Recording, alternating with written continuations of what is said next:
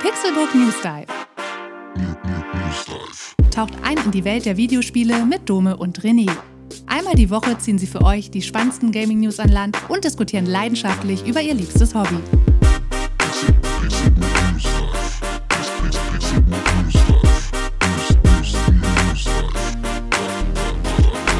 Eine neue Woche, ein neuer Samstag und eine neue Folge Pixelbook News Dive. Ich bin Dome und an meiner Seite sitzt der Hundefreund René Deutschmann. Einen wunderschönen guten Tag. Ja, das stimmt. Ich bin ein Hundefreund, denn mein Freund ist ein Hund. Und das ist momentan mein einziger Freund, den ich im Real Life wirklich sehe.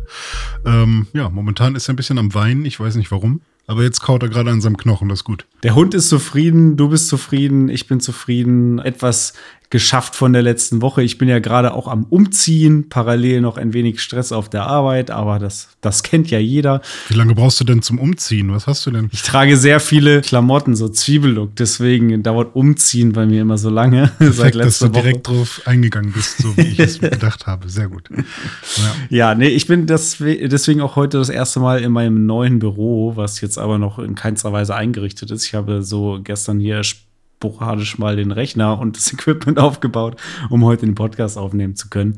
Aber das soll der, der Aufnahme heute keinen Abbruch tun. René, wie geht's dir denn? Hast du denn die letzte Woche nutzen können, um ein paar Videospiele zu spielen? Auch mir geht's soweit ganz gut. Ähm, ich habe diese Woche ein bisschen Piano gemacht, weil ich hatte ja letzte Woche meine Hammerwoche mit viel Arbeit und da habe ich jetzt ein bisschen Mario Kart gespielt, habe viel Time Trial gespielt, also online und Time Trial dann.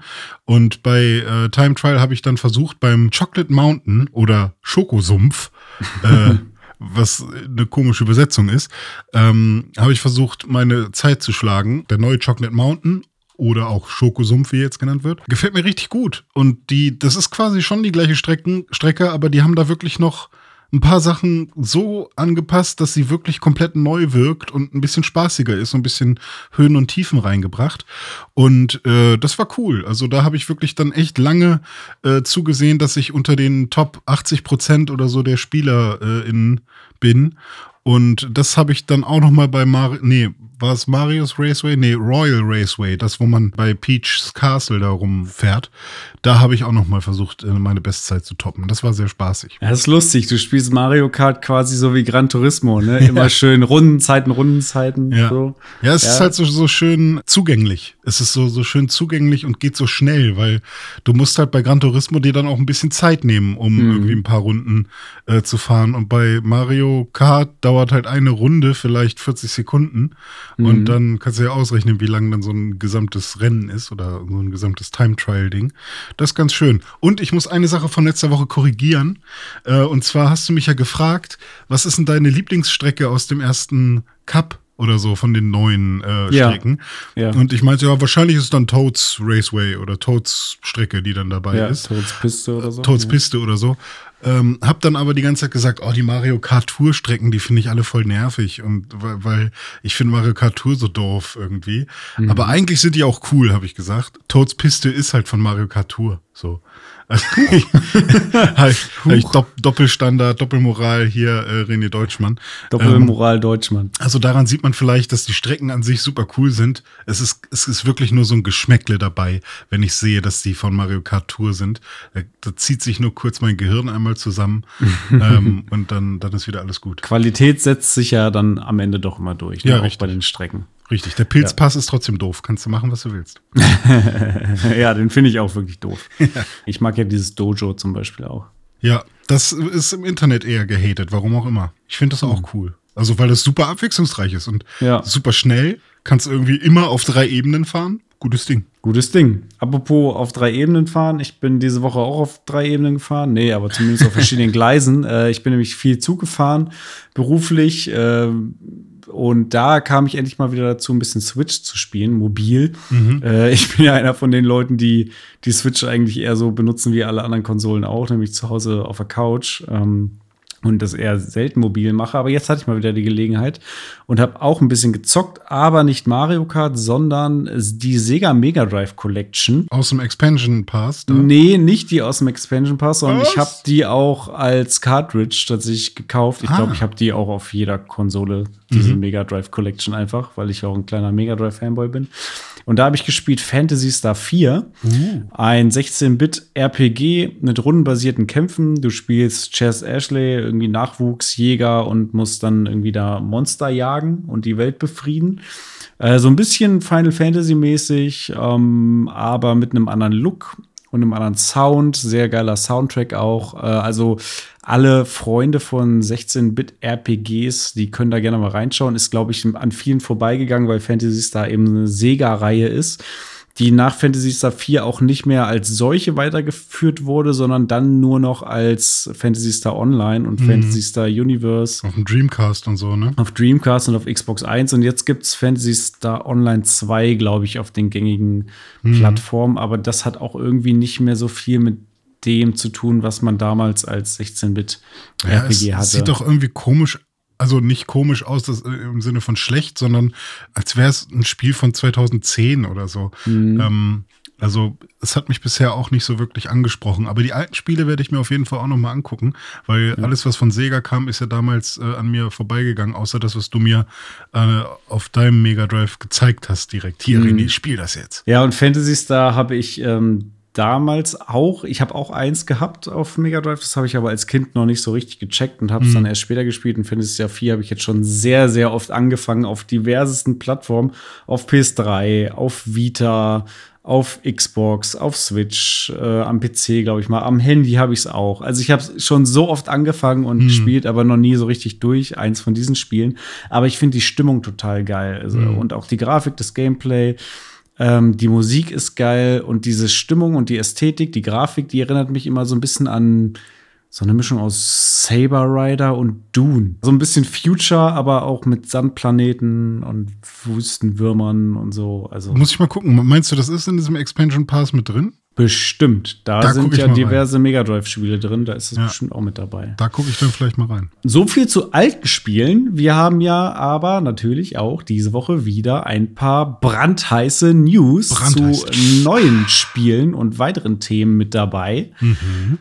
Und dann schauen wir doch mal, was wir da diese Woche im Gepäck haben. Max Payne 1 und 2 bekommen ein Remake. Die Unreal Engine 5 ist jetzt offiziell ausgerollt und da kommen auch ganz viele neue Spiele raus, die diese Engine benutzen. Wir kehren zurück auf die Affeninsel mit Return to Monkey Island, dem echten dritten Teil. Und heute im Dive schauen wir uns mal Videospiele an, die die Welt der Videospiele komplett verändert haben. Quasi Game Changer. Nachdem wir ja schon ein paar Mal uns hier ähm, Top-Listen um die Ohren geschlagen haben, wollen wir uns heute mal äh, ganz besondere Spiele angucken, mhm. die jetzt die bestimmt auch in Top-Listen auftauchen, aber heute soll es mehr darum gehen, welche Spiele haben die Welt denn eigentlich wirklich verändert und haben äh, entweder einen Genre geprägt oder ähm, sind, haben selber dazu beigetragen, dass Videospiele in der Öffentlichkeit ein neues Standing oder eine andere Wahrnehmung bekommen haben. Und da sind sehr viele interessante Spiele dabei.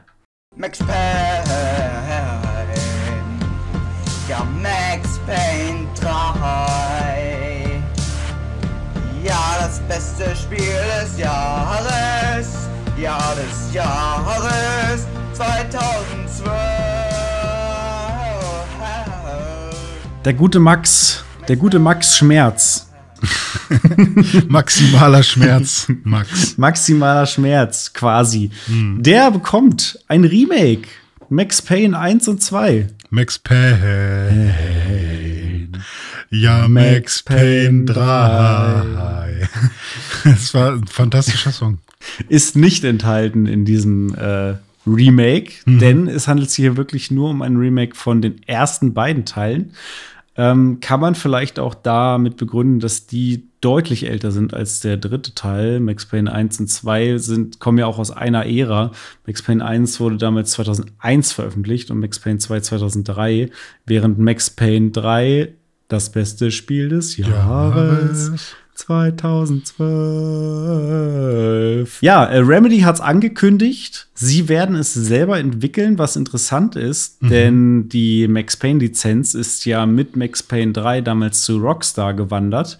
Und jetzt gibt es eben eine Co-Produktion, denn Remedy, die Entwickler der ersten beiden Teile, werden auch diesen, äh, dieses Remake entwickeln mhm. und Rockstar, die Besitzer der Lizenz sozusagen, die werden das Ganze finanzieren. Ja, und sich bereichern an der Arbeit von Remedy.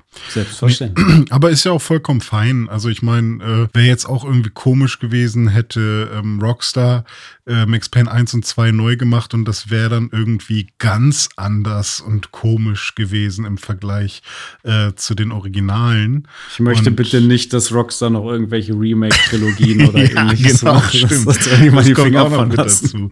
Richtig, ne? Also da, und die beauftragen dann auch irgendwelche Leute, die da ihre AI-Upscaler benutzen, ähm, um, um irgendwie die Spiele schöner zu machen. Deswegen ist ja eigentlich richtig schön, dass die das gemeinsam machen. So der Lizenzbesitzer, Lizenzhalter, ja, Lizenz, Lizenzhalter, ja. Klingt. Ja, der Lizenzhalter, der Lizenzbesitzer ähm, ja, bringt das Spiel am Ende wahrscheinlich auch raus, so Rockstar mhm. als, als Publisher. Und ähm, Remedy, die halt das Ganze wahrscheinlich auch, ähm, ich weiß nicht, ob die Idee wirklich zu Max Payne auch bei Remedy entstanden ist, kann ich mir gut vorstellen, weil die ja auch ähm, mit Alan Wake und so und auch mit allen Spielen, die sie machen, ja auch äh, die Ideen eben liefern.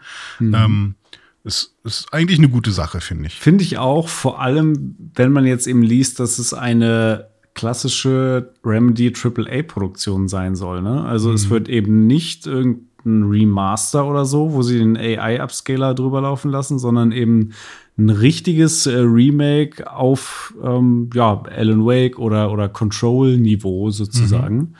Ähm, das heißt, da kann man schon einiges erwarten. Ähnlich wie vielleicht zum Beispiel bei diesem Dead Space Remake, was jetzt auch kommen soll.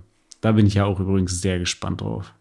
Das Ganze ist allerdings noch in einer sehr frühen Konzeptphase. Das heißt, äh, jetzt irgendwie nächstes Jahr brauchen wir da noch nicht mit zu rechnen. Das wird wahrscheinlich noch ein paar Jahre dauern, bis das Spiel dann mal rauskommt und wird dann auch äh, für PC und Next-Gen-Konsolen, also Current-Gen-Konsolen, äh, aka Xbox Series und PlayStation 5-Konsolen voraussichtlich rauskommen. Das ist zumindest das, was angekündigt ist, wer weiß. Vielleicht gibt es bis dahin auch eine Switch Pro. vielleicht kommt es dann darauf auch raus. Ja, vielleicht. Wenn es eine gibt, dann habe ich die und dann würde ich es auch darauf spielen. Die Engine ist übrigens Remedies Nordlight Engine, mit der Max Payne das Remake entwickelt wird. Man hätte ja auch überlegen können, ob sie es vielleicht mit der Unreal Engine 5 machen, die ja jetzt gerade ganz neu quasi veröffentlicht wurde und wegweisende Technologien schon jetzt zeigt. Das hätte ich mir auch gerne mal angesehen, wie so ein Max Payne in Unreal Engine 5 ausschaut. Das kriegen wir nicht, dafür aber diverse andere Spiele. Hey everyone! During this year's State of Unreal, we released Unreal Engine 5 with oodles of updates, including a redesigned Unreal editor, better performance, artist friendly animation tools, an extended mesh creation and editing toolset, improved path tracing, and so much more. Download it today on the Epic Games Launcher or GitHub. Epic Games hat jetzt endlich ganz offiziell die Unreal Engine 5 veröffentlicht. Also Entwickler können sich die jetzt nehmen und damit Spiele bauen. Und ähm, nicht nur Entwickler, auch so Leute wie wir, nur eben muss man sie dann irgendwann lizenzieren, wenn man damit richtig Geld verdienen möchte. Das finde ich ganz cool, dass das jetzt tatsächlich losgeht. Vor allem äh, hat man ja auch schon seit längerem äh, immer wieder Videos gesehen und auch hier dieses, diese Matrix-Demo. Und jetzt kann, kann man halt wirklich sehen, was die Welt daraus macht. Und da gibt's ja auch schon erste ähm, richtig krasse Videos äh, online. Ähm, viele sind auch eher so, aha, ja, sieht so aus wie immer irgendwie oder halt sieht sehr gut aus, aber haut mich jetzt nicht um. Und dann gibt's aber andere Leute, die machen mit dieser Engine schon jetzt Sachen, die sind einfach nur völlig fotorealistisch. Muss dann natürlich immer äh, unterscheiden zwischen ähm, vorgerendert und Echtzeit, aber auch Echtzeit-Sachen sehen damit echt fantastisch aus. Und ich glaube, äh, die Spiele, die jetzt in Zukunft so kommen äh, werden, die werden davon definitiv profitieren. Die Trailer, die es dazu gibt, sind unter anderem The Cavern, äh, Demon's Gate, äh, was gab es noch, Crash Site, Carpenter's Cellar, fand ich auch sehr interessant und Photorealistic Interior. Ähm, das sind jetzt ganz viele verschiedene. The Cavern ist beispielsweise das von The Coalition, das Gears of War Ding, wo sie so ein bisschen zeigen, wie ein Gears of War 6 äh, aussehen könnte, was ja auch tatsächlich eines der Spiele ist, die schon angekündigt sind, die in Produktion sind mit Unreal Engine 5. Ich glaube, es ist nicht offiziell als Gears of War 6 angekündigt, aber es ist klar, dass die Coalition an einem Gears of War Teil arbeitet mit Unreal Engine 5, wahrscheinlich dann Teil 6. Und diese, diese Grafikdemo, die ist schon, finde ich, sehr beeindruckend, vor allem was die Gesichtsanimation und Texturen betrifft von dem Dude, den man da sieht in der Höhle. Das sieht schon fucking realistisch aus. Ähm, und was mich eben auch total beeindruckt hat, war zum einen Demon's Gate, äh, weil das, es erinnert mich ein bisschen an äh, Demon's Souls auf der PS5, aber noch detaillierter. Mhm. Und äh, was mich noch sehr, sehr äh, im, ja, vom Hocker gehauen hat, war dieses Carpenter's Cellar. Das ist einfach Fotorealismus. Also guckt es euch wirklich bitte an. Äh, es ist einfach ein Keller von einem Handwerker mit Werkzeugen, wo ein Licht durch ein Fenster reinscheint. Und wenn man das auf den ersten Blick sieht, könnte ich jetzt gar nicht sagen, ist das jetzt irgendwie vorgerendert oder ist das ein Video?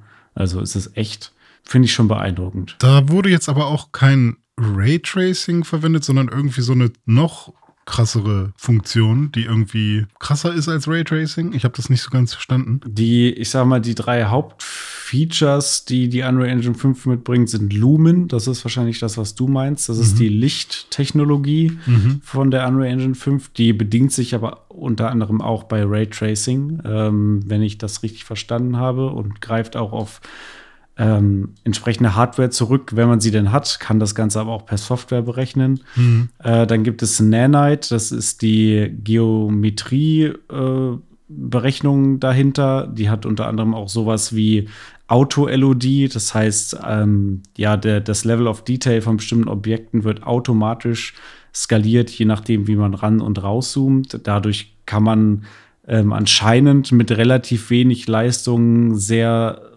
detaillierte Oberflächen beispielsweise darstellen. Mhm. Und dann gibt es noch Temporal Super Resolution. Das ist ein eigener Skalierer, der dann ähnlich funktioniert wie DLSS, wo man eben auch ähm, Assets aufblasen kann, sozusagen. Ja, cool. Das sind so die drei Kernfeatures die immer nach vorne gestellt werden. Und ähm, gerade Loom und Nanite finde ich extrem beeindruckend in den Grafikdemos, die man da jetzt eben schon zu sehen bekommen hat. Auch mhm. in dieser ersten, die damals, glaube ich, ähm, auf einer PS5 gelaufen ist. Ich glaube, das war mal eine, so eine Sony-Präsentation, wo sie das gezeigt hatten. Ich äh, freue mich schon auf die Zeit, wo vieles raus aus diesem Uncanny Valley-Ding kommt und man halt wirklich, äh, wie bei diesem Carpenter's Seller, ähm, wo man dann halt denkt, hä, ist doch, ist doch echt. bei, bei, bei dem Gears of War Ding habe ich noch eher Uncanny Valley Momente. Also da ist es jetzt für mich noch nicht so, dass ich sage, oh, der sieht ja wirklich aus wie ein echter Mensch, sondern für mich ist es immer noch eindeutig ein Videospiel. Mhm. Aber vielleicht auch, weil ich vorher Gears of War gelesen habe und ein Videospiel erwarte. Vielleicht mhm. ist es auch so. Ähm, aber ähm, ja, alles, was so vorgerendert ist, ähm, sieht ja sowieso noch mal ein bisschen besser aus als dann die, die, ja. die Sachen in echt. Aber ich glaube, bei mir ist es dann vor allem, und das hätte ich damals halt auch überhaupt nicht gedacht, dass es wirklich am Licht liegt. Mhm. Äh, früher habe ich halt so gedacht, ja, mach doch jetzt nicht so viel Fokus auf Licht, als ob das äh, das Wichtige ist oder so. Und dann habe ich mal gesehen, wie viel Licht und ne? Ausmacht und dass es quasi das, das Einzige, was noch fehlt, so und was auch mhm. mit am rechenintensivsten ist, je mehr Polygone und je mehr quasi Textur dein, dein Gesicht hat, wo wirklich irgendwie äh, kleine Grübchen oder so durch die Poren oder so sind und da wirklich in, in echt quasi Licht reflektiert wird, in, in Echtzeit irgendwie, desto realistischer sieht es am Ende aus. Und das wurde mir jetzt auch erst in den letzten Jahren klar. Absolut. Ja, was gibt es denn da so für Spiele, die angekündigt sind? Wir haben mal eine kleine Liste gemacht mit Spielen, die wir zumindest kennen, die uns was sagen, ähm, wo wir auch schon sehr gespannt drauf sind. Zum Beispiel Dragon Quest 12. The Flames of Fate. Äh, Habe ich durch diese News zum ersten Mal von gehört. Ja, ich auch tatsächlich. Ja, ja. Ich habe Dragon Quest 11 hier liegen ähm, mhm. für Switch und für Xbox und mhm. ich habe es irgendwie bisher eine Stunde gespielt. Äh, ich weiß auch nicht warum. Ich komme einfach nicht dazu. Manchmal hat man so Spiele, wo man irgendwie nicht dazu kommt. Tu einfach so, als wäre es ein Dragon Ball Spiel. Dann will, ich habe ja total Bock drauf, aber ja. irgendwie äh, nehme ich mir nie die Zeit dafür. Aber, ähm, aber ja. Elden Ring, ne? Mhm. Aber Elden Ring, ja. Da müsste ich mir auch mal wieder mehr Zeit für nehmen. Habe ich jetzt auch schon eine Weile nicht gespielt. Aber du hast ja ganz viel Elden Ring gespielt. Oh ja. Aber da erzählen ja. wir vielleicht später noch was zu. Fortnite wird auf die Unreal Engine 5 wechseln. Layers of 4, da weiß ich jetzt gar nicht ehrlich gesagt, ob es da auch einen Engine-Wechsel geben wird, ein Remake geben wird oder ob es dann ein zweiter Teil ist. Da bin ich jetzt selber gerade überfragt, aber auch interessant. Ich verwechsel das immer mit äh, 4, einfach nur. 4, das, dieses, äh, dieser Horror-Shooter auf ja, daran Xbox denke ich. Wenn ich Layers of 4 lese, denke ich einfach Ja. nur an 4. Nee, ist, ein, ist tatsächlich eine andere Reihe. Von Layers of 4 kommen wir zu Mass Effect 4. Oh, da kriege ich aber Angst. Ja, äh, Mass Effect 4 heißt, glaube ich, noch nicht offiziell Mass Effect 4. Ähm, kann man sich auch drüber streiten, wäre es dann nicht schon Mass Effect 5?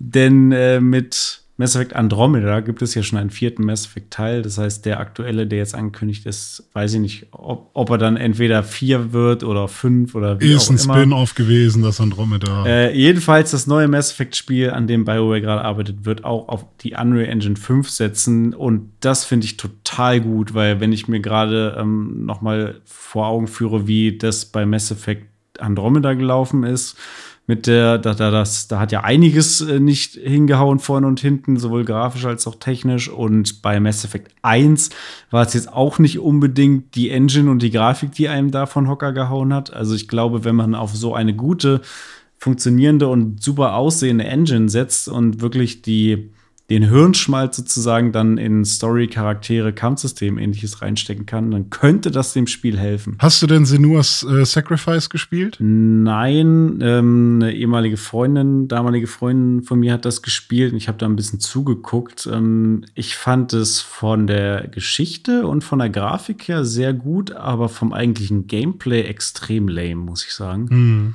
Ähm. Ich kann mich auch gar nicht mehr so sehr an das Gameplay erinnern. Also ich habe es ein bisschen gespielt, äh, weil das halt so, so ein kleiner Hype war. Mhm. Ähm, und mir war es tatsächlich, ich will jetzt nicht sagen zu gruselig, aber äh, es war schon sehr anstrengend und sehr, ähm, ja, verstörend so ein bisschen für mich. Und ähm, ich weiß nicht, ich kann das halt dann abends irgendwie alleine nicht so gut spielen. Und ähm, es war dann halt auch irgendwie ein bisschen schwierig für mich, dagegen diese äh, komischen Gegner zu kämpfen, Mhm. weil ich glaube, das Kampfsystem auch nicht sich mir nicht so gut erschlossen Ja. hat.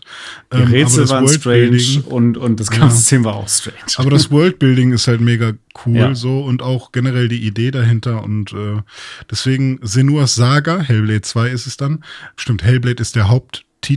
Ich habe gerade einfach nur Senua's Sacrifice gefragt. Schön. Aber Hell, Hellblade ist der Haupttitel und ähm, ja, Hellblade 2, auch der Trailer hat mich jetzt schon völlig kaputt Sieht gemacht. ultra krass aus, oder? Also, sieht hammerkrass aus, aber auch total, also Weird. da, krieg- da kriege ich Mhm. richtig äh, Angstzustände bei. Deswegen weiß ich noch nicht, ob ich darauf äh, wirklich Bock habe. Äh, vielleicht gucke ich mir ein Let's Play an oder so. Weil ich bin, ich finde es faszinierend, aber es ist wirklich, Horrorspiele mag ich gerne und kann ich auch gut spielen, aber da gibt es auch eine Grenze irgendwann. Ähm, und vielleicht ist es gar nicht mal so gruselig oder so. Vielleicht muss ich auch mit irgendwem zusammenspielen. Es ist schon creepy, irgendwie ganz komische Stimmung da immer. Ja, vielleicht dann eher Stalker 2, ist auch für Unreal Engine 5 geplant oder wird damit entwickelt. Das wurde noch mal verschoben, denn Hm. der Entwickler ist ein ukrainischer Entwickler und was da gerade Ah. los ist, wissen wir alle. Da müssen wir jetzt nicht weiter Ja, drauf richtig. eingehen. Ähm, aber auch das wird irgendwann rauskommen und setzt auf Unreal Engine 5. Genauso wie The Witcher hatten wir schon als News. Äh, das neue The Witcher, A New Saga. Ich habe mir das Logo nochmal angeguckt. Ich habe ja gesagt, ich sehe da keinen Lux drin. Und ja, jetzt sehe ich da einen Lux drin. Jetzt, wo es Äh, weißt. ab- Jetzt, wo ich weiß. Aber weißt du, was ich gedacht habe? Weil da ist ja so Schnee drumrum. Mhm. Und ich habe gedacht, das wäre das alte Logo, aber der Schnee verdeckt ganz viel davon. Ah. Und deswegen ähm, sieht man halt nur diese paar Gesichtspartien von Mhm. dem, was war das, ein Wolf vorher? Ja. Deswegen dachte ich, sieht's halt so aus und ist immer noch der Wolf. Aber jetzt, wo ich es gesehen habe, vor allem die Ohren, äh, daran sieht man schon, dass das ein Lux ist. Ja, wir haben uns vorhin auch noch mal von CD Projekt so ein kleines Entwicklervideo angeschaut, wo man auch noch mal die Unreal Engine 5 in Action gesehen hat. Das sah auch schon sehr beeindruckend aus, wie sie da die Mhm. Wolken hin und her geschoben haben und wie das Licht dann auf diese Valleys gefallen ist und so. Mhm. sieht, schon, sieht schon alles immer sehr geil aus. Ja, cool. Also da, diese ganzen Spiele kriegen nochmal richtig gute 3D-Power dazu und Lumen-Power und Nanite-Power und Temporal Super Resolution. Und ein Spiel, was keine 3D-Power braucht, ist Monkey Island.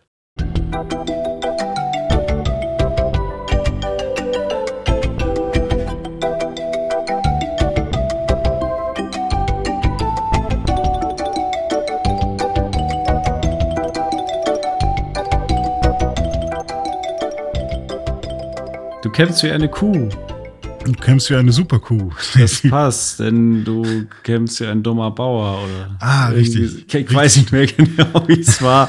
Aber das war jedenfalls das Beleidigungsgefecht in Monkey Island 1 und das Ja. war ultra lustig. Ich weiß noch, als ich Monkey Island 1 das erste Mal gespielt habe, das war wahrscheinlich deutlich später, als die meisten Leute Monkey Island 1 gespielt haben, denn ich habe es das erste Mal gespielt auf einem iPhone in der Monkey Ach. Island äh, Special äh, Edition Remake Dingsbums, wo man schon zwischen den Grafikvarianten hin und her schalten konnte. Und äh, ich weiß aber noch, werde ich nie vergessen, wie ich nachts im Bett lag und da auf meinem iPhone Monkey Island gespielt habe und mich wirklich kaputt gelacht habe. Ich habe mich wirklich scheckig gelacht über diesen Humor in diesem Spiel. Ja. Wirklich köstlich. Ja, das ist äh, Gilberts Humor und äh, der hat das Spiel auf jeden Fall zu äh, großem Erfolg geführt und der hat jetzt auch ein neues Studio gegründet, nämlich Terrible Toybox und gemeinsam mit LucasArts bringt er jetzt den dritten Monkey Island Teil raus, nämlich Return to Monkey Island. Das wurde jetzt angekündigt. Es gibt schon einen dritten Teil, aber Ja, da war ne? Ron Gilbert nicht mit dabei. So. Ah. Und das wurde dann quasi einfach so mal weitergesponnen, nochmal ein bisschen Geld äh, eingenommen. Und da gibt's auch Leute, die den gut finden und so, aber es gibt halt auch genug Leute, die sagen, nee, das ist nicht mehr das richtige Monkey Island hier. Moment, es ist also so ein bisschen wie bei Dragon Ball GT. Ja, richtig. Ja, kann man so sehen. Wo auch der Akira Toriyama dann nicht mehr an Bord war und man die Serie aber fortgeführt hat. Und bei Dragon Ball Super war er dann wieder an Bord und man sagt, alles, was bei GT passiert ist, vergesst ihr jetzt mal und Ja, ist nicht mehr Kanon. Also es gab halt äh, bei Monkey Island 2, LeChuck's Revenge, äh, gab es halt quasi ein, ein Ende und man, man hat quasi schon Pläne gehabt für den dritten Teil und wie es weitergehen sollte. Aber so ging es dann im dritten Teil nicht weiter. Und jetzt kann Ron Gilbert endlich zurückkommen mit Return to Monkey Island und äh, den echten dritten Teil, so wie es ursprünglich geplant war, machen. Hast du Monkey Island denn damals gespielt? Ähm, ich habe auf jeden Fall die Originalversion mal angefangen auf dem Computer, aber bin da nie sehr weit gekommen. Und dann habe ich, so wie du, auch diese Remake-Version gespielt, aber auf der Xbox 360, als sie Ah. dann bei äh, Live Arcade war. Ähm, das Problem da, und das war ein bisschen schade, war, dass, ähm, oder was heißt das Problem? Mir hat es geholfen, war, dass man sich Clues anzeigen lassen konnte. Und das ist in der Ursprungsversion halt nicht gewesen. Und das hat mir das Spiel so ein bisschen kaputt gemacht, weil ich glaube, bei manchen Rätseln, da wäre ich irgendwann noch drauf gekommen, aber ich war dann doch sehr ungeduldig und habe mir dann doch manchmal ein, zwei Clues äh, ja, zu, zu, zu früh anzeigen lassen, glaube ich. Aber dadurch habe ich immerhin eine richtig schöne Story äh, Ja. erlebt. Genau. Und es hat trotzdem mega Spaß gemacht am Ende. Dome, vielleicht bringt uns das schon zum Dive. Denn Monkey Island war ja irgendwie auch so eine Art Game Changer. Also ein Spiel, was die Videospiellandschaft maßgeblich geprägt oder verändert hat. Und da haben wir noch ein paar andere Spiele rausgesucht. Ja, ich würde sagen, ich ziehe die Taucherbrille an und äh, spring hier mal rein in den Pool.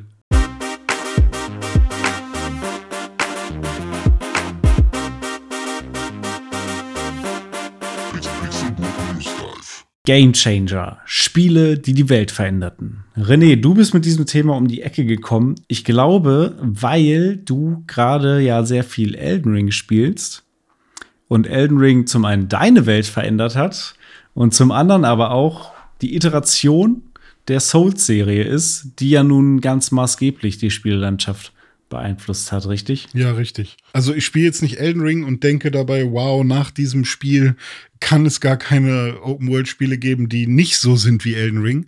Ähm, hat man ja auch jetzt durch Breath of the Wild gemerkt, dass auch nicht jedes äh, Open-World-Game, was danach rauskam, genau so war wie in Breath of the Wild. Trotzdem wird es ja sehr viel diskutiert. Also wie sehr Elden Ring ja doch Dinge richtig macht, die andere ähm, Open-World-Spiele halt nicht unbedingt äh, gut hinbekommen. Oder äh, es stellt sich heraus, dass viele Leute ein Bedürfnis haben nach Erkundung und so und nicht nach irgendwelchen Questmarkern und so weiter, was jetzt halt äh, Zelda und Elden Ring endlich mal irgendwie gemacht haben. Und ähm, das ist irgendwie cool. Und da aus dieser Ecke kam dann so diese Idee, hey, welche Spiele gab es denn eigentlich noch, die und vielleicht auch in welchem zeitlichen Abstand kamen dann immer mal wieder Spiele raus, die die gesamte Spielelandschaft und, und die Industrie vielleicht auch in eine gewisse Richtung gelenkt haben. Mhm. Und äh, ja, ich glaube, wir haben da ein paar gute Spiele gefunden. Ja, das glaube ich auch. Wir haben hier eine Liste mit diversen Spielen, die auch auf unseren persönlichen Listen, glaube ich, ganz weit oben stehen. Äh, auch ein paar dabei, zu denen wir jetzt nur einen bedingten Bezug haben, aber die hier auf jeden Fall nennenswert sind. Fangen wir doch mal an mit unserem ersten Spiel oder unserer ersten Spielereihe. Und an welche Spielereihe denken viele Leute als allererstes, wenn man an Videospiele denkt? Natürlich, es ist Super Mario, unser guter Freund Mario und sein Bruder Luigi. Für mich eins meiner allerersten Videospiele. Ähm, zum einen Mario Kart, zum anderen, äh, also Super Mario Kart, dann ähm, Mario All-Stars und Mario World. Das waren äh, mit meine drei allerersten Videospiele. Und ich glaube, bei dir sah es ähnlich aus, oder? Ja, also das erste Videospiel, was ich selbst besessen habe, war dann quasi ja auf diesem gefakten Mhm. NES auch ein Mario und zwar Super Mario Bros, Mhm. was dann halt, äh, wo man dann jedes Level einzeln anwählen konnte. Ja. Ähm, das heißt, das war auch mit so das erste, was ich dann mit meinem Vater äh, in der Stube gespielt habe. Und das war ja auch das erste offizielle Mario-Spiel, ne? Also wenn man Donkey Kong mal ausklammert. Gab es noch dieses Mario Bros Arcade Game? Ich weiß nicht, ob das danach kam. Wo man so, so, so eine Art Arena-Kampf Ja, gegen genau. Schildkröte und du bist links aus dem Bildschirm raus und rechts wieder reingekommen. dieses Aber zumindest ist es das erste Mario-Spiel, was quasi so eine kleine äh, Progression hat und wo man ähm, auch eine kleine Geschichte irgendwie Mhm. erlebt. Man will halt Ja. die Prinzessin retten und ähm, muss dabei eben Gegner äh, zur Strecke bringen.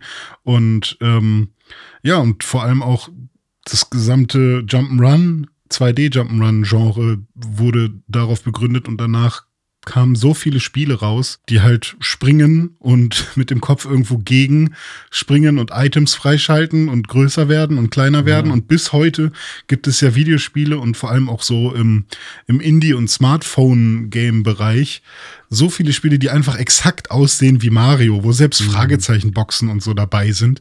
Ähm, oder so ähm, Steine, die man mit dem Kopf zerschlagen kann. Ich sag nur früher Gianna Sisters. Das war Ja, Gianna Sisters, genau, zu eins richtig. Klon. Ja, ich meine, klar gibt's Ja. dann halt auch sowas wie Sonic, ne, die dann äh, eine ne Abwandlung machen, aber prinzipiell äh, war das dann auch schon so ein, hey, wir brauchen auch sowas, so ein Mhm. 2D von links nach rechts, aber mit irgendeinem Twist oder Spin.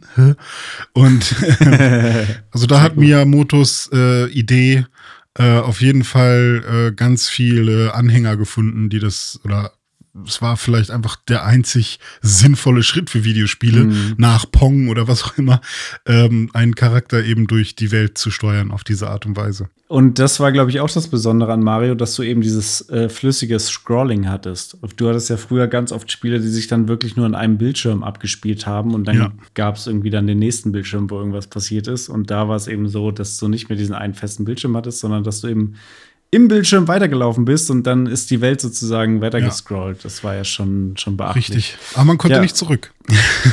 Am An stimmt, am Anfang konnte man nicht zurück. Erst Richtig. dann bei, ich glaube schon bei Mario Bros. 2 konnte man wieder zurückgehen. Das kann sein, ja. Stimmt, Ja. ja. das war ja auch Doki Doki Panic. Richtig, ja, stimmt, war ja eigentlich kein. Siehst du, aber auch das hat versucht, Auch ein 2D äh, ähm, Jump'n'Run zu machen. Ja, wenn wir schon bei Mario sind, dann kommen wir natürlich nicht umhin, auch Mario 64 zu nennen, denn Miyamoto hat nicht nur das 2D, sondern auch das 3D Jump'n'Run mehr oder weniger erfunden und auch gleich so krass gut hinbekommen, dass es danach natürlich auch im 3D-Sektor unzählige Nachahmer gab von Crash Bandicoot über Spyro the Dragon, über Croc und äh, Blinks und was weiß ich, was es da alles gab. Also es gab ja wirklich alles. Jack and Dexter, äh, Ratchet and Clank. Basiert im Grunde alles auf Super Mario 64. also ich würde mal sagen, Miyamoto hat einfach Videospiele komplett verändert. Hm. Ja, auch mit dem nächsten Spiel, was wir hier auf der Liste haben, nämlich auch Zelda, äh, kommt aus äh, Miyamotos Hand. Ähm, auf dem NES ähm, mit einfach The Legend of Zelda ist es, glaube ich. Ne? Also da gab es noch keinen Untertitel. Ähm, das war halt ein Spiel, was tatsächlich gar nicht so weit weg ist von dem aktuellen Open-World-Design von einem Elden Ring oder einem Breath of the Wild, ähm, weil man da halt auch keine Karte in dem Sinne hat oder Marker oder so, sondern bei dem Zelda geht es vor allem, und das hat Miyamoto auch so gesagt, ähm, ums Erkunden und Entdecken. Und man soll ähm, quasi durch die Welt reisen und immer mal wieder was Neues entdecken. Und dann ist da plötzlich eine Höhle, äh, die man vorher noch nicht gesehen hat. Ähm, es ist quasi einfach ein super reduziertes Entdeckerspiel äh, mit Gefahren und, und Rätseln in, in, in den Dungeons. Das wurde dann natürlich mit äh, den weiteren Zelda-Teilen und dann eben auch in der 3D-Ära noch auf die Spitze getrieben und ja, jeder weiß, was aus Zelda geworden ist. Ja, ähm, das ist, also wenn man sich das mal so auf der Zunge zergehen lässt, ist es schon irre, was der Miyamoto da geleistet hat und auch was Nintendo geleistet hat. Nicht nur das Jump'n'Run-Genre in 2D und 3D aus dem Boden gestampft, auch noch das Adventure- oder Action-Adventure-Genre mit Zelda. Beziehungsweise die Zelda-Likes oder Zelda-Klone, weil ähm, ich, es gibt irgendwie noch einen Unterschied zwischen das Spiel ist ein Action-Adventure oder das Spiel ist ein Zelda-like. Ähm, es gibt zum Beispiel jetzt gerade dieses eine Spiel ähm, namens Tunic im, im Game mhm. Pass, ja. ähm, wo, glaube ich, alle sofort an ein Zelda denken. Ja. Ähm, und dann gibt es aber halt auch andere Spiele, die ähm, sind auch ein Action-Adventure und haben vielleicht auch ein paar Puzzle-Passagen oder so, aber dann denkt man nicht sofort an ein Zelda.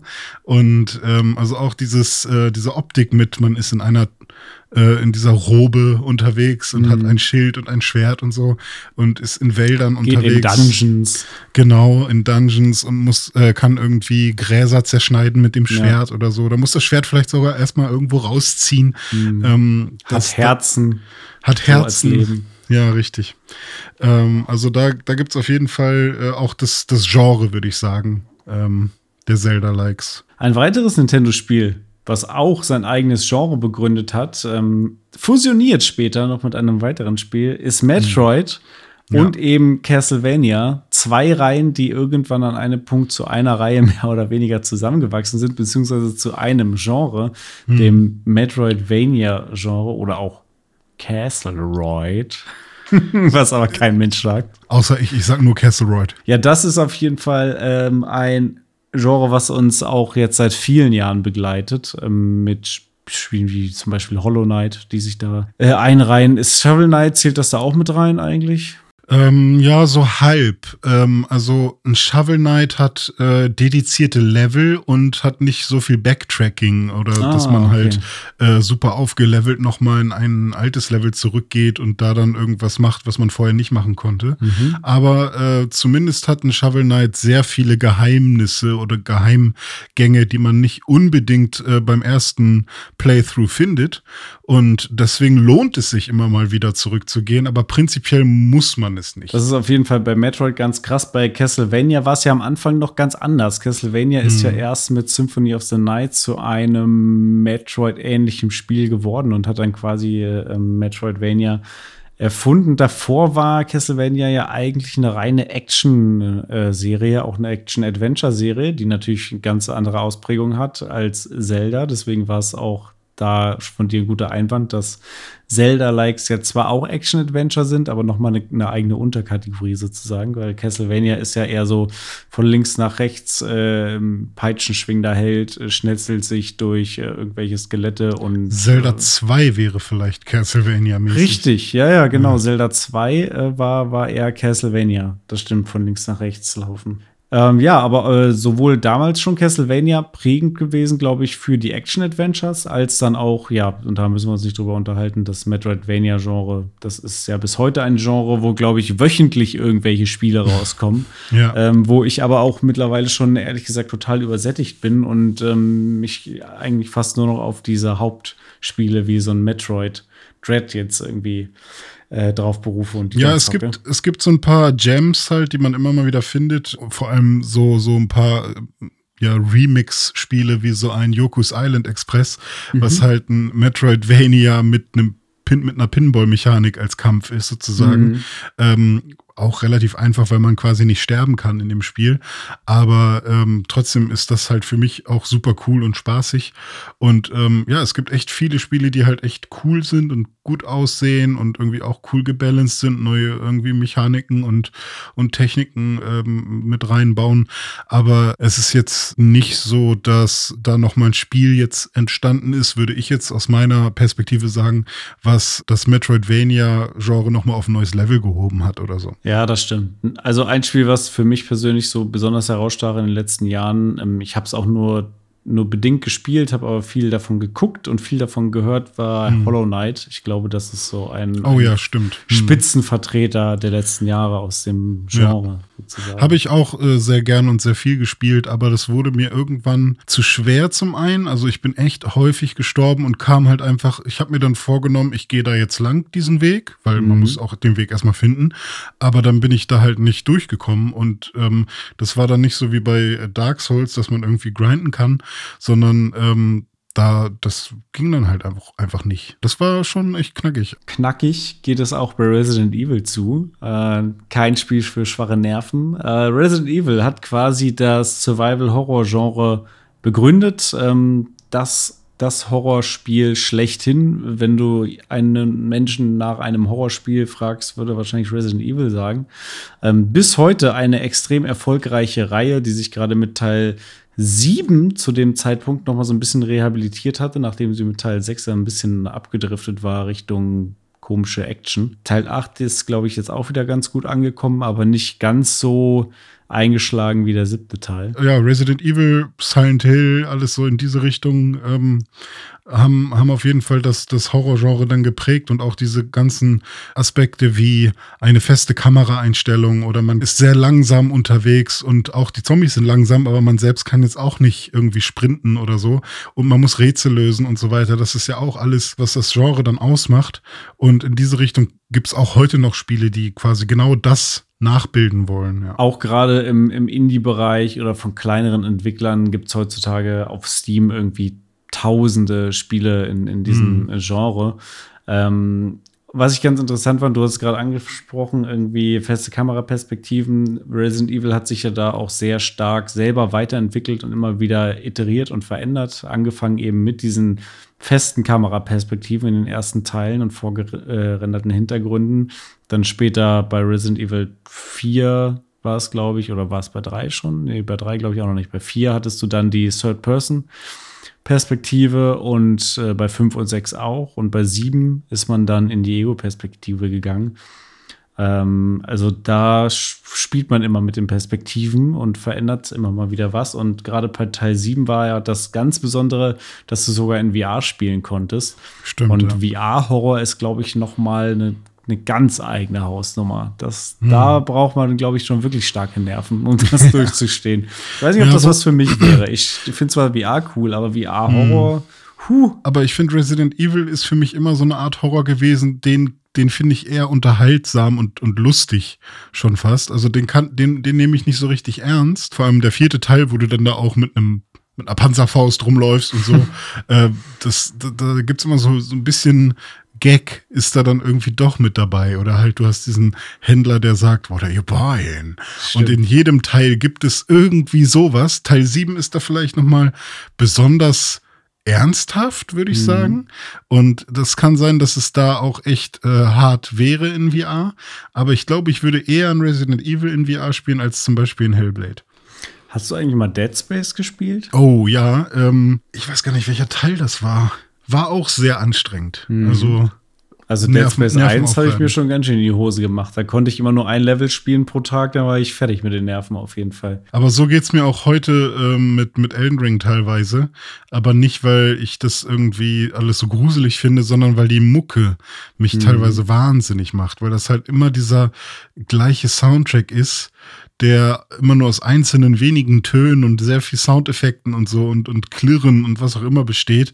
Und vor allem, wenn du in den Katakomben bist, oh Gott, ist das ein nerviger Sound, ähm, der mich halt wahnsinnig macht. Und da passiert gar nichts. Da ist auch nichts Schlimmes. Ich bin auch völlig überlevelt für diese Katakombe, aber trotzdem, dieser Sound sorgt dafür, dass ich ähm, völlig angespannt auf meinem Sofa sitze und, und äh, ja, da muss ich immer einen Podcast nebenbei anmachen. Das ist ja echt so. Das ist ja auch bei Filmen so, äh, wenn du einen Horrorfilm guckst und einfach mal den Ton ausmachst, dann ist plötzlich überhaupt nicht mehr gruselig. Ne? Also der, der Ton äh, spielt ja immer eine große Rolle. Apropos Filme, das müssen wir mhm. noch mal dazu sagen, wenn wir gerade beim Thema Resident Evil sind. Mhm. Äh, ein Spiel, was nicht nur ein Genre geprägt hat, sondern was auch Videospiele an sich eben in, äh, in die Öffentlichkeit getragen hat, dadurch, dass es eben auch diese Spiel, äh, diese Filme gibt. Ähm, ich glaube, viele Leute kennen Resident Evil auch erstmal durch die Filme und haben dann mhm. vielleicht erfahren, ach so, das ist eine Videospielreihe. Ja, ne? ja. Äh, ähnlich bei Tomb Raider. Also ich bin mir ziemlich sicher, als der Tomb Raider-Film rauskam, ähm, das äh, vor allem mit Lara Croft. Vor allem mit Lara, Wer hätte das gedacht, dass Lara Croft mitspielt? vor allem mit Angelina Jolie, ähm, die ja zu der Zeit auch noch mal besonders, äh, ja, weiß ich nicht, bekannt, ist sie gehypt. heute noch, aber da hatte sie gerade auch so ein, ähm, war sie gerade sehr bekannt, sag ich mal, auch mit Brad Pitt gerade irgendwie zusammen und so weiter. Und ja, Tomb Raider ist auch so ein Spiel, das ist nämlich das nächste bei uns auf der Liste, ähm, was äh, Videospiele in die generelle Popkultur ähm, gerückt hat. Und ich habe das erste Tomb Raider tatsächlich nicht so wirklich gespielt. Ich habe da mal so als Kind oder als Teenager vielleicht äh, mal reingeguckt und bin da auch mal so ein bisschen durch die äh, Höhlen gewandelt äh, oder gewandert, aber habe da jetzt nicht äh, so Erinnerungen dran, dass ich das mal irgendwie durchgespielt hätte oder so. Ich habe das gespielt, äh, Tomb Raider 1. Ähm, ich weiß auch noch genau wie, und zwar auf dem alten Rechner von meinem Vater, irgendwie Windows 98 oder so, äh, oder 2000, weiß nicht mehr genau, ähm, mit ungefähr 10 Frames und mit mm. einem Flight Stick. So habe ich Tomb Raider 1 gespielt. Das war ein okay. sehr spezielles Erlebnis. Ähm, ich fand es ja, faszinierend. Da aber dachte man, man muss alles mit solchen Flight-Sticks spielen. Ne? Also es ja, gab ja eine Zeit, wo man dachte, Videospiele sind halt mit solchen Sticks. So, Spielt ne? gerade am PC. Ja, ja, ja. genau. Ich spiele ja am PC, also natürlich mit so einem Stick. ja, äh, ja äh, war, war ein Erlebnis. Fand ich cool. Ich habe immer versucht, den Butler abzuschießen, aber der hat sich immer, hat sich immer gewehrt mit dem Tablett also das ist jetzt auch keine Spielereihe, ähm, die ein Genre begründet hätte oder so. Klar, es ist irgendwie ein Action-Adventure. Ja, irgendwie. ja, also ich meine, wenn du dir sowas wie, wie Uncharted anguckst, das basiert ja komplett auf, auf Tomb Aber das ist dann eine Reihe, die einige, viele Jahre später dann irgendwie auch nochmal gekommen ist. Aber es gab, es gibt jetzt nicht die Tomb Raider-Likes zum Beispiel. Also es ist jetzt noch nicht so, dass man sagen würde, okay, es gibt diese, es gibt diese ja. Tomb, Tomb Raider Spiele, sondern es ist eher, das sind für mich dann die, die Action Adventures hm. ähm, mit einem Indiana Jones Vibe. So ja, eher. das stimmt. So, die Indiana Jones Games. Und ich erinnere mich sogar an den Song von, von den Ärzten. Männer sind Schweine. Ja, genau. Da, äh, da ist Lara Croft als animierte Figur im Musikvideo aufgetaucht. Ne? ja. Richtig. Hat es auf jeden Fall in die, in die Popkultur geschafft.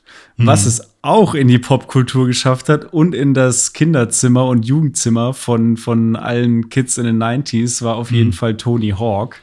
Oh ja. Ähm, Tony Hawk, äh, to wie hieß es? Tony Hawk Skateboarding und dann Tony Hawk's Pro Skater später? Es, äh, das ist die europäische Variante. In Europa hieß es Tony Hawk's Skateboarding und dann mhm. Tony Hawk's Pro Skater 2 äh, und so weiter. Ähm, aber eigentlich äh, im, in, in den USA und so weiter hieß es immer Tony Hawk's Pro Skater. Ah, okay. Ähm, für, für Europa haben sie sich Tony Hawk's Skateboarding ausgedacht.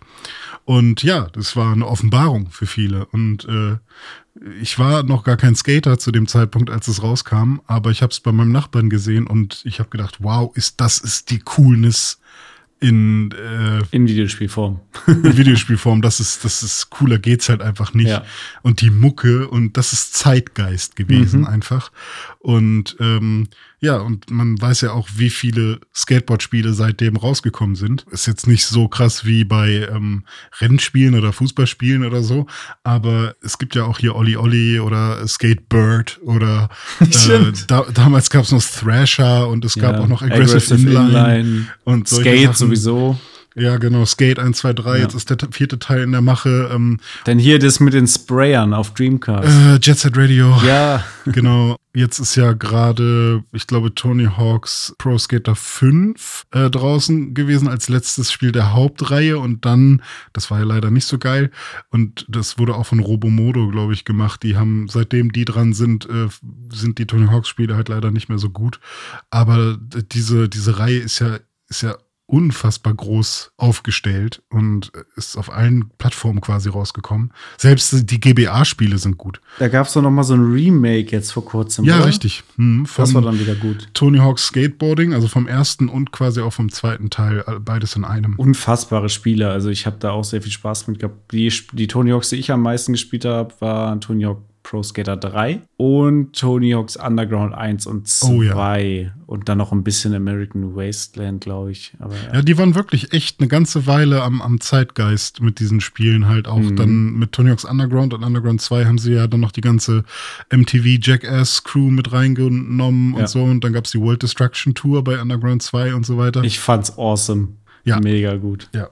Aber ich glaube, ähm, Videospielredakteure von früher fanden es alles schon eher lustig und nicht so, also haben das schon alles gar nicht mehr so ernst genommen. Ich glaube, man musste halt wirklich auch jugendlich sein, um das alles Ja. richtig abzufeiern zu dem Zeitpunkt. Wo man nicht unbedingt jugendlich für sein muss, aber hilft bestimmt auch, äh, um es abzufeiern, ist ein, ist ein Fußballspiel, nämlich FIFA. FIFA ist ja auch eigentlich so mit das wichtigste Franchise für Videospiele, oder? Ja, genau, da kommen wir nämlich von Fun-Sport zu richtigem Sport, nämlich Fußball. ähm, FIFA ist der, der König. Es gibt quasi keine Konkurrenz mehr. Es gibt E-Football, was ja wirklich ganz, ganz schlimm geworden ist. Es gibt, gab viele Jahre lang eine Fehde zwischen FIFA und Pro Evolution Soccer. Da gab es wirklich noch die, die Konkurrenz, die da auch entsprechend gut aufgestellt war. Aber ich meine, am Ende ist FIFA dann doch schon fast schon Monopol. Und äh, früher gab es eben viele Fußballspiele. Ne? Da gab es International Superstar Soccer, da gab es ähm, diese ganzen UEFA-Spiele, die aber auch von Ja. EA waren, diese Euro 2004 und Mhm. aber es gab auch ein Club-Football-Game von Bayern München, wo man einfach nur mit Bayern München gespielt hat. Oh, ähm, Mann. dann Sega Let's Make a Soccer Team. Ich weiß nicht, ob du das jemals gesehen hast. Nee, aber wo du das gerade sagst, es gab, glaube ich, auch Sega Soccer Slam. Ja, richtig. Virtua Pro Football. Das kenne ich auch nicht. Ähm, und natürlich die ganzen Managerspiele. Ja. Bei Sisters Football war es lustig, da konnte man Schwalben machen. Da gab es eine Taste für Schwalben und dann habe ich ständig rote Karten bekommen, weil ich da Schwalben gemacht habe die ganze Zeit.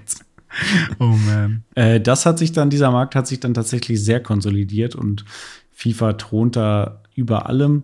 Ich bin mal gespannt, wie das da weitergeht, weil äh, ich glaube, FIFA, also die FIFA und EA sind sich in letzter Zeit nicht mehr so ganz grün und nicht so ganz einig. Ähm, zuletzt hieß es da irgendwie, dass die FIFA äh, ihr eigenes Spiel jetzt entwickeln will. Ähm, also da bin ich mal gespannt, wie das weitergeht. Aber ja, was soll ich sagen? FIFA ist, ist glaube ich, eins dieser Spiele, was viele Leute spielen, die sonst nichts anderes spielen. Also ich, ich kenne ein paar Freunde, die dann irgendwie eine Playstation haben, ähm, die, die spielen eigentlich sonst keine Videospiele. Die spielen vielleicht, also die spielen FIFA und dann spielen sie vielleicht mal noch einmal alle paar Jahre in Call of Duty oder so. Aber hauptsächlich eben FIFA.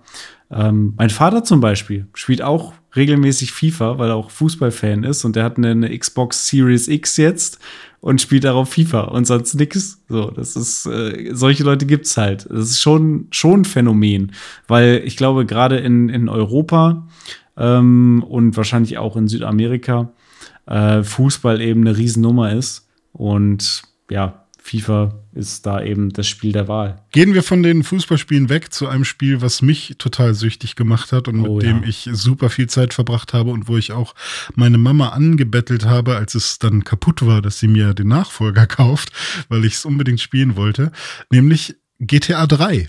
Ähm, ich habe jetzt mal mit Absicht GTA 3 genommen, weil es eine 3D-Welt ist äh, und nicht äh, die Top-Down-Spiele. Denn ich glaube, das war vor allem der Shift zu einem Open World in der Stadt.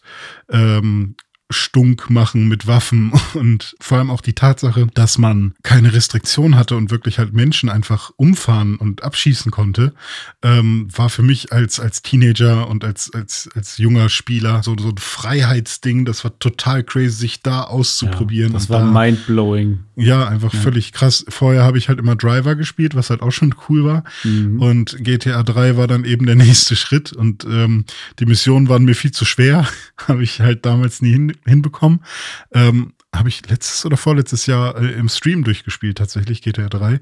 Äh, hat sehr viel Spaß gemacht, ohne Cheats, aber vor allem dann damals mit Cheats war es halt sehr gut. Man kam noch nicht auf die anderen Inseln, aber hat sich dann irgendwie ein Helikopter gecheatet und ist dann rüber äh, geflogen. Ähm, und ja, auch für das gesamte Open World äh, Genre äh, war GTA 3, glaube ich, wegweisend. Also da hat Rockstar Games halt ein Spiel gemacht, was äh, ja, das einmal kommerziell richtig erfolgreich äh, hinbekommen hat und auch noch Spaß gemacht hat. Super vielen Leuten.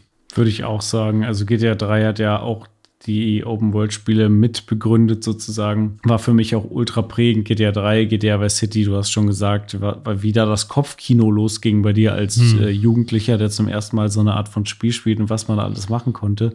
Hm. Ähm, ja, war, war awesome. Muss man nicht weiter drüber diskutieren. Eins der wegweisendsten Spiele aller Zeiten, definitiv. Bleiben wir ruhig im Open World-Genre, äh, aber das ist jetzt ein Spiel, was ich früher nicht so gespielt habe, ähm, aber was wir auf jeden Fall nicht äh, vergessen wollen, nämlich ja generell die Elder Scrolls-Reihe. Ich würde mal sagen, vielleicht dann ab Morrowind oder so mhm. ging es dann los, dass das halt auch einfach eine unfassbar große Open World war und ähm, man konnte da quasi alles machen. Man konnte jeden Gegenstand klauen, man konnte mit jeder Person sprechen, man konnte jeden auch meinetwegen, äh, ich weiß gar nicht, ob das möglich war, aber ich glaube schon, man konnte NPCs quasi auch killen und damit eben Questlines abbrechen und so weiter. Also eine unfassbar große Freiheit äh, in diesen Spielen. Ich glaube zum Beispiel, dass es kein Fable gegeben hätte, so wie es dann war, ohne dass es vorher irgendwann mal die ganzen Elder Scrolls gegeben hätte. Richtig, das sehe ich auch so und auch ein Witcher zum Beispiel und Fallout und so weiter, das äh, alles basiert alles so ein bisschen auf dem, was, was Elder Scrolls da ähm, vorgemacht hat, mit zum Beispiel Morrowind und dann später Oblivion und dann Skyrim, das Magnum Opus. Das gilt ja heute noch so ein bisschen als Messlatte für alle möglichen Open-World-Rollenspiele. Ähm, da ist Skyrim ja einfach so so ein bisschen der Goldstandard für viele Jahre gewesen. Und da es noch keinen Nachfolger gibt, ist es immer noch in aller Munde und wird ja auch alle Jubeljahre für irgendeine neue äh, Konsole rausgebracht. Demnächst mhm. dann für den Toaster. Äh, da gab es ja schon so sehr lustige. Da, ich glaube, die haben sich selber schon auf die Schippe genommen, da nach dem Motto äh, Skyrim a Very Special Edition. Ich glaube, äh, das war dann für Alexa oder so. So viel zu Elder Scrolls. Ähm, quasi Singleplayer Open-World-Rollenspiele. Das Ganze gibt es natürlich auch als Multiplayer-Variante. Ähm, und da ist nun mal der absolute Klassenprimus nach wie vor World of Warcraft. Wie heißt es MMORPG? Massively Multiplayer Online Role-Playing Game, oder? Äh, MMO Massively Multiplayer, ja, richtig. Mhm. Ja, das, ich weiß gar nicht, ob WoW das Genre begründet hat, aber ähm, mir fällt zumindest jetzt aus der damaligen Ära kein anderes ein, was, also klar gab es Online-Rollenspiele, aber eben hm. dieses äh, massive, dass du mit so vielen Leuten da gleichzeitig ja. zusammenspielen kannst. Also klar, Ultima muss man schon irgendwie nennen, aber das war halt auch nicht mit so einer 3D-Welt. Mhm. Ähm, ich weiß nicht, wie online EverQuest schon war oder ob EverQuest eher noch danach kam. Ähm, Silk Road und diese ganzen Online-Geschichten und, und Guild Wars. Ich glaube, das kam alles erst nach WoW, nachdem WoW quasi einmal vorgemacht hat, äh, wie es geht oder dass es funktioniert, quasi als, als Blueprint. Und Blizzard hatte natürlich mit den ganzen Warcraft-Charakteren ähm, und mit der ganzen Lore dahinter halt unfassbar viel zu bieten. Und ähm, es gab ja auch schon eine riesige Warcraft-Fanbase, ne? bis Warcraft 3 und dann Frozen Throne auch noch, war das ja auch einfach schon, schon ein No-Brainer und die Leute haben einfach sehnlichst drauf gewartet, dass, dass äh, da irgendwie mal ein Spiel kommt, was, was nicht nur ein reines Strategiespiel ist und äh, dann auch noch so ein Brett und ja, WoW hat ja Schlagzeilen gemacht ohne ja. Ende. Also da und, und positive als auch negative. Ja. Also Goldfarmer, äh, die in super schlechten ähm, Lebensbedingungen irgendwie leben, einfach nur damit sich irgendwie Rich Kids in, in europäischen Ländern äh, irgendwie Gold kaufen konnten. Ja, oder Leute, die, die süchtig sind und dann vorm PC irgendwie verhungert oder verdurstet ja, stimmt. sind oder Solche so. Ne? Geschichten, also, ja bis hin dann zu irgendwelchen South Park-Folgen, wo äh, WoW ja. auch nochmal auf die Schippe genommen wurde.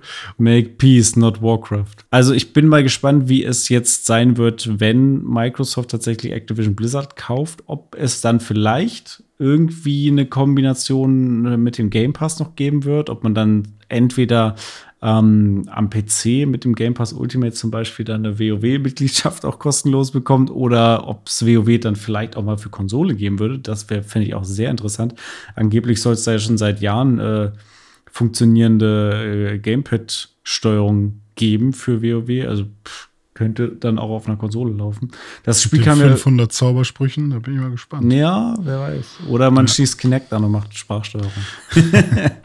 äh, das Spiel kam ja schon 2004 raus, ne? Das ist schon echt richtig crazy, wie lange sich das mhm. Helden hat. Immer noch Millionen von Subscribern. Ein absolutes Phänomen. So viel zu WoW. Ein Spiel, was meine Welt auf jeden Fall maßgeblich geprägt und verändert hat, ist Halo.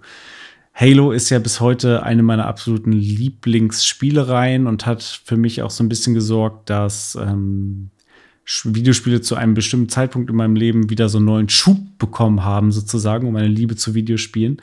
Und äh, daran ist nicht zuletzt Halo 1 schuld, denn Halo 1 war natürlich meine erste Berührung mit Halo und hat mich einfach komplett weggeblasen, weil es, ich hatte sowas bis zu dem Zeitpunkt noch nicht erlebt. Ein Ego-Shooter im Koop und im Multiplayer, der mit einer Controller-Steuerung Plug-and-Play wunderbar funktioniert hat, richtig geiles Gunplay hatte. Ähm, sowas hast du auf der Konsole vorher einfach nicht gehabt. Ähm, Ego-Shooter, die so fantastisch funktioniert haben, da musst du vorher schon äh, am PC spielen, dann mit Maus und Tastatur. Oder klar, es gab sowas wie, wie GoldenEye etc., wo du dann auf dem N64 dir da einen äh, abkrampfen konntest. Also damals war es cool, aber rückblickend gesehen würde ich ein GoldenEye nicht mehr spielen wollen. Ein Halo 1 hingegen spiele ich heute noch gerne, weil es einfach ein fantastisches Spiel ist. Also das sind Sachen, die man auch echt ganz gerne vergisst und vor allem ich vergesse die ganz gerne, weil ich halt nicht so viele Ego-Shooter gespielt habe und ich auch kaum Referenzen habe und Vergleichswerte mit anderen Ego-Shootern aus der Zeit.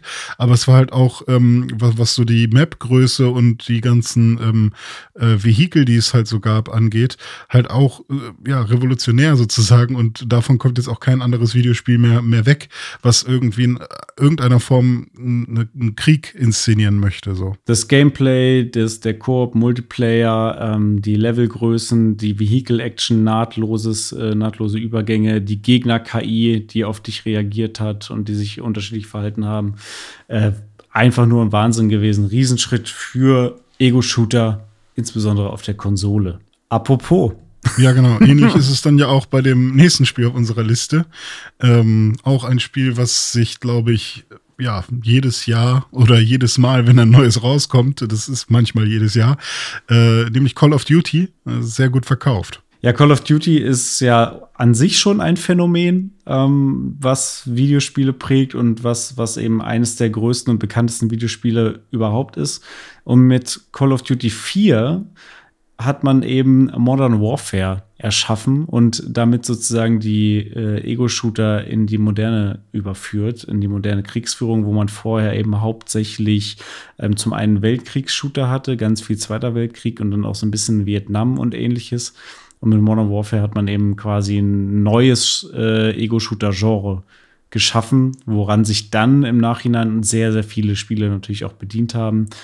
Ähm, wie Battlefield oder äh, Medal of Honor und was es da nicht sonst noch alles an Shootern gibt. Modern Combat von Gameloft auf dem Smartphone. Oh ja, oh ja, Modern Combat. ja, Call of Duty 4 auch eins meiner Lieblings-Call of Duties, neben Call of Duty 2 und eigentlich Call of Duty Modern Warfare 2. Äh, ich glaube, das sind so meine drei Lieblings-Call of Duties. Ich finde das, was wir gespielt haben im Multiplayer gut. Das Modern Warfare Remake, ne? Hm, ja, das war, oder nicht, nee, Reboot. es war nicht wirklich ein Reboot, genau, Reboot. Der Name wurde nur noch mal neu benutzt, aber es ist genau. Ja, also nicht, Reboot, ja. nicht Call of Duty 4 Modern Warfare von 2007, sondern Call hm. of Duty Modern Warfare von, keine Ahnung, 2000, wann war es? 18? 19 dann, 19. Oder? Kann Oder 18, äh, vielleicht kam es 18 schon raus im November und wir haben es dann 19 gespielt. Ich glaube, so war es. Wir haben später noch einen noch Shooter, aber vorher geht es einmal rüber in, in, ja, in die Reihe, die dafür gesorgt hat, dass wir diese ganzen, diesen ganzen Dive überhaupt machen, nämlich die Souls-Reihe. Und ähm, ich glaube, ich habe bis auf Dark Souls 3 in jedes Souls-Spiel reingespielt. Ähm, Du hast aber auch viele Souls-Spiele durchgespielt. Das ist schon mal ganz gut. Äh, was macht denn äh, die Souls-Reihe so besonders und warum gibt es so viele Souls-Likes?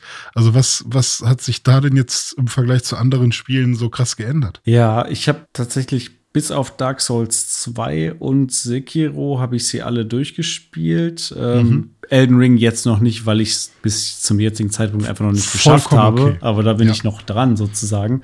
Mhm. Ähm, Dark Souls und Demon Souls, äh, die haben, naja, im Grunde eine neue Art von Rollenspiel eingeführt. Es ist ein Action-Rollenspiel mit einem sehr hohen Schwierigkeitsgrad, sehr wenig ähm, Erklärungen, kaum Dialogen und eigentlich keiner stringenten Story sondern es geht in erster Linie ums Kämpfen und um die Welt. Ja, das ist schwer auf einen Nenner zu bringen. Ja, der, der, der Rogue-Aspekt ist, ja. glaube ich, dann auch immer sowas, was viele noch äh, erstmal nennen. Und dann könnte ja. man schon fast überlegen, ist Rogue nicht auch ein Spiel, was man hier irgendwie eigentlich in die Liste hätte packen sollen? Vermutlich, ja. Was wollte ich sagen? Genau, der Rogue-Aspekt bei, bei der Souls-Reihe, man sammelt halt, um aufleveln zu können, äh, Seelen oder Runen mhm. oder ich weiß nicht, ob es noch äh, bei, bei Bloodborne, was Blood ist da? Blood Echoes oder so. Blood Echoes, genau, richtig. Und äh, wenn man stirbt, dann verliert man die, die man gesammelt hat. Und äh, man hat dann noch mal eine letzte Chance, sie wiederzubekommen, mhm. indem man wieder genau an die Stelle zurückläuft, äh, wo man diese ja. Blood Echoes äh, oder Runen oder Seelen verloren hat, sie aufnimmt und so weiter. In, in Kombination mit dem sehr sch ja, schwierigen ähm, Schwierigkeitsgrad, ähm, ist das natürlich was, was sehr frustrierend sein kann, aber auch ähm, sehr belohnt und äh, dann auch noch sehr krasse äh, Endboss-Fights, wo man wirklich die Patterns besonders gut lernen muss, um, um auch wirklich eine Chance zu haben oder zumindest irgendwie vorsichtig sein muss und nicht einfach nur Button mashen kann. Aber auch ähm, die normalen Gegner sind eben wirklich eine Herausforderung. Ja, richtig. Und stimmt, ähm, ja. das Kampfsystem ist aber auch halt wirklich gut. Also du ähm, hast wirklich das Gefühl, dass du theoretisch jederzeit alles unter Kontrolle haben kannst, wenn du gut genug spielst. Ähm, und es ist eben nicht so ein typisches Hau drauf Spiel wie so ein Devil May Cry oder so, wo du irgendwie alle Knöpfe drückst und dann macht er dann 7 Millionen Hit-Kombo, sondern du drückst halt einen Button und der macht einen spezifischen Schlag. Du drückst einen anderen Button, dann macht er genau einen anderen spezifischen Schlag oder du rollst eben zur Seite oder du, äh, du gehst in Deckung oder du ähm, parierst jede Aktion muss halt genau getimed und richtig eingesetzt sein. Und äh, dadurch entstehen halt so richtige Duelle, auch mit den normalen Gegnern sozusagen. Und ähm, es ist weniger wie so ein typisches, äh, ja, wie gesagt, Devil May Cry oder so ein, so ein, äh, so ein Dynasty Warriors. Dynasty Warriors, genau, wo ja. du quasi einfach nur mit einem Schwertstrich dann irgendwie 100 Leute da weghaust, sondern jeder Kampf mit jedem einzelnen Gegner ist halt irgendwie ernstzunehmend und spaßig aber auch. Das gab es so ausgeklügelt jetzt auch noch nicht. Und das haben auch einige Spiele daneben und danach nicht. Ne? Also so ein, so ein äh, Elder Scrolls, Skyrim hat das auch so nicht. Und auch ein Witcher 3 hat nicht so ein gutes Kampfsystem wie die Souls-Serie. Das ist für mich einer des, des, der Key Features. Es ist ja dann auch so passiert, dass äh, ja eben wieder ein eigenes Genre äh, entstanden ist, also die Souls-Likes sozusagen. Ähm, und da, oder auch die Souls-Lights, also eine abgespeckte Version von Souls. Und da gibt's ja jetzt unterschiedlichste Spiele, Ableger, die versucht haben, irgendwie ähm, die Formel anzuwenden oder gesagt haben, hey, finde ich schon ganz cool, aber ich fände besser, wenn noch das und das dabei wäre. Ob es jetzt so ein äh, 2D Sultan Century ist oder ein The Search oder ein Lords of the Fallen oder ein Neo. Neo gibt's auch noch. Ähm, gibt's ganz viele. Das ist natürlich mega cool. Da kann man sich auf jeden Fall austoben, wenn man Bock drauf hat.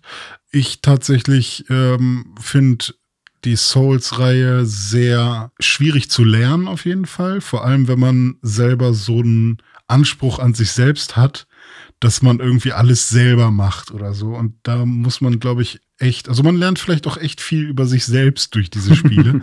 ähm, weil wenn man so ein bisschen loslässt und sagt, hey, es ist vollkommen okay, wenn du diesen Boss jetzt nicht beim ersten Mal schaffst, oder es ist vollkommen okay, wenn du dir jemanden summonst und der, die, äh, der dir dann hilft bei dem Boss. Und es ist vollkommen okay, wenn du ähm, erstmal noch ein bisschen leveln gehst oder so, damit du ein bisschen mehr Schaden machst.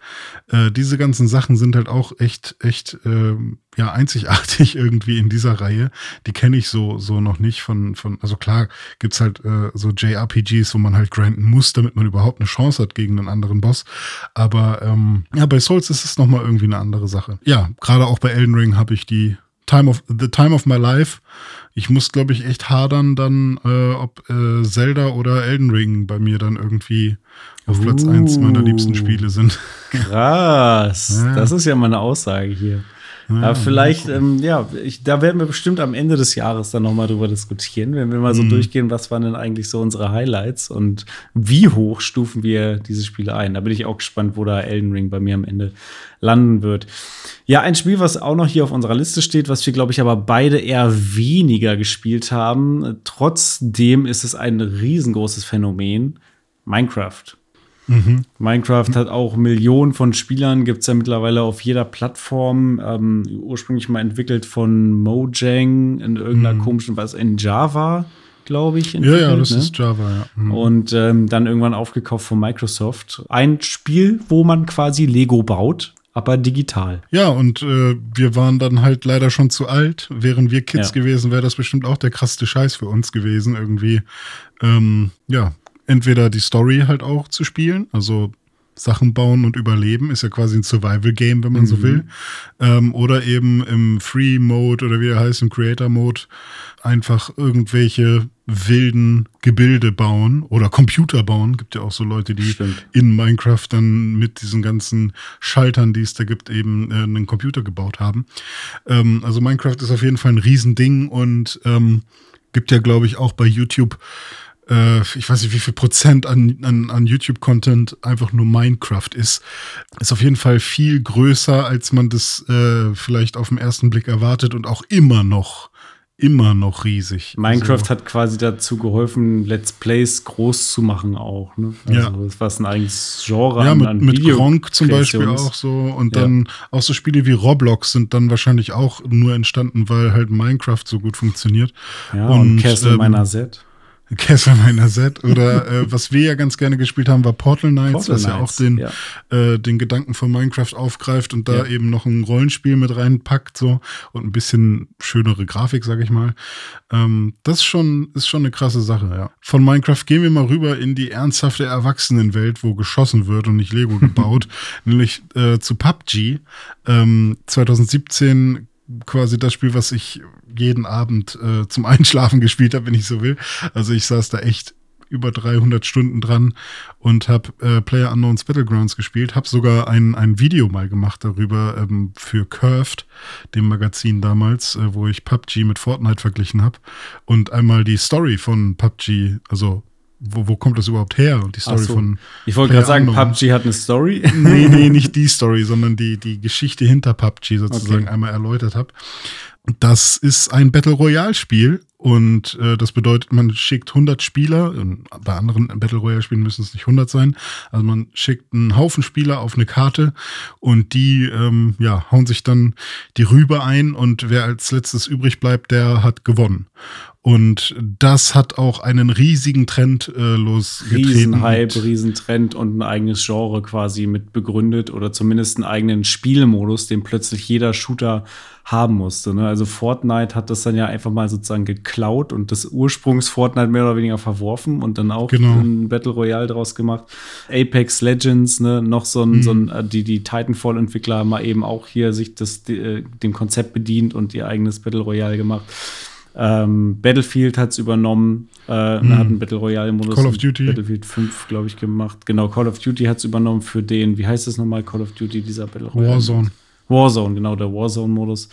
Äh, also im Grunde äh, gibt es bei jedem Shooter immer die Diskussion, hat es einen Battle Royale-Modus oder nicht? Und wenn, dann wird der sehr viel gespielt. Auch bei Halo war es jetzt so, das hat keinen Battle Royale-Modus, aber das wurde unendlich diskutiert im Internet. Braucht Halo einen Battle Royale-Modus? Kann man einen Halo überhaupt noch ohne Battle Royale-Modus rausbringen im Jahr 2021 und so weiter?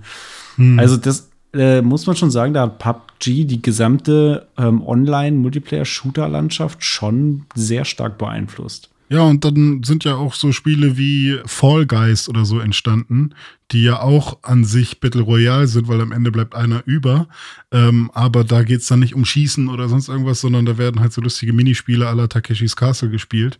Also, ne, es kann halt auch ganz andere Züge oder Formen annehmen. Ich finde ja auch, dass es noch mal ein paar mehr ja, Sub-Battle Royale-Genres geben sollte.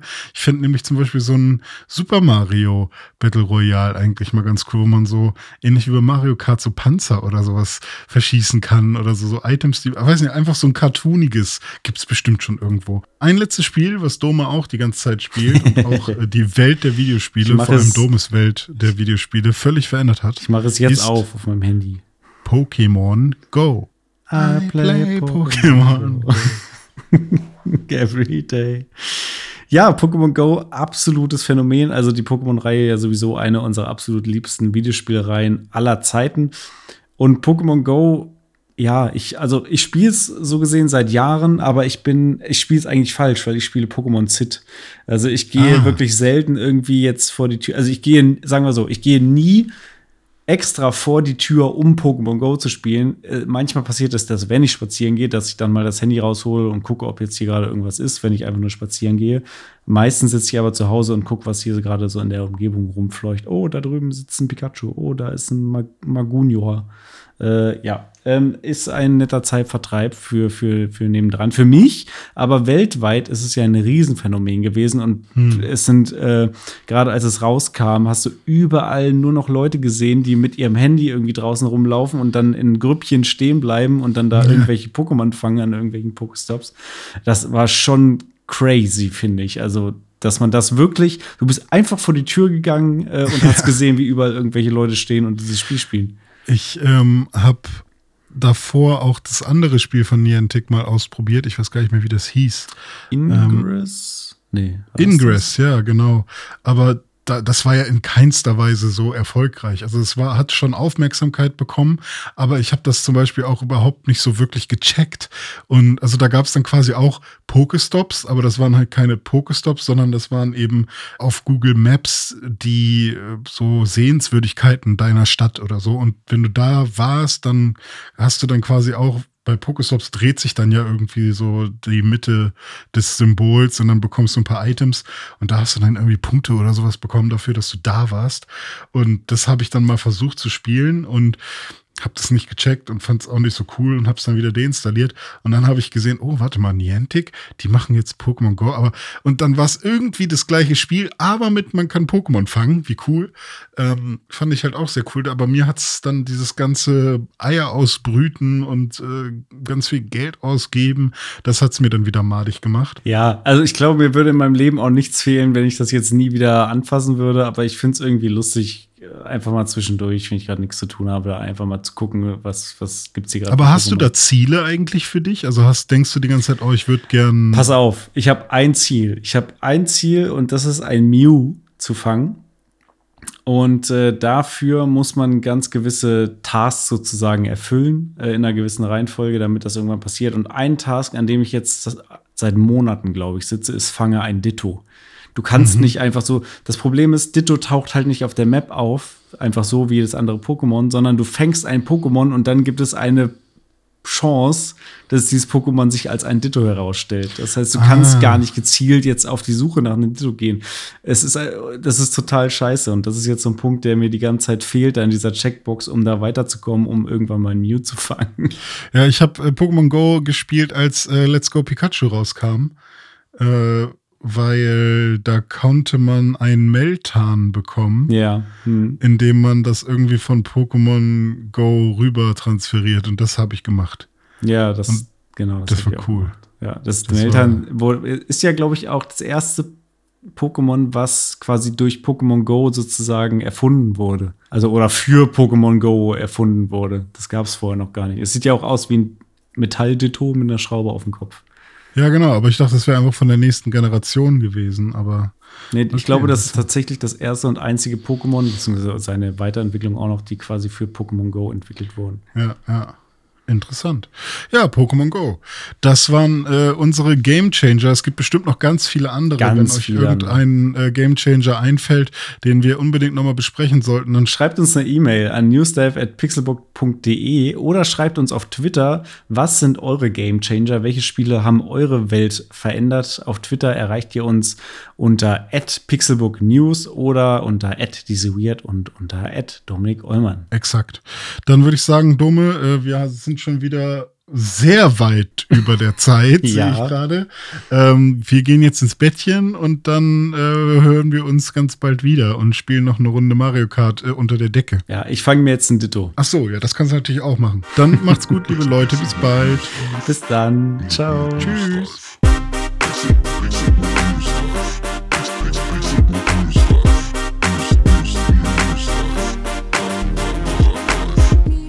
Pixelbook News Dive findet ihr auf Twitter unter @pixelbooknews.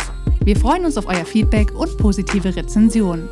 Mails schreibt ihr an newsdive@pixelbook.de und wenn ihr die Jungs direkt erreichen wollt, nutzt @dizzyweird oder @dominik Eulmann auf den sozialen Plattformen.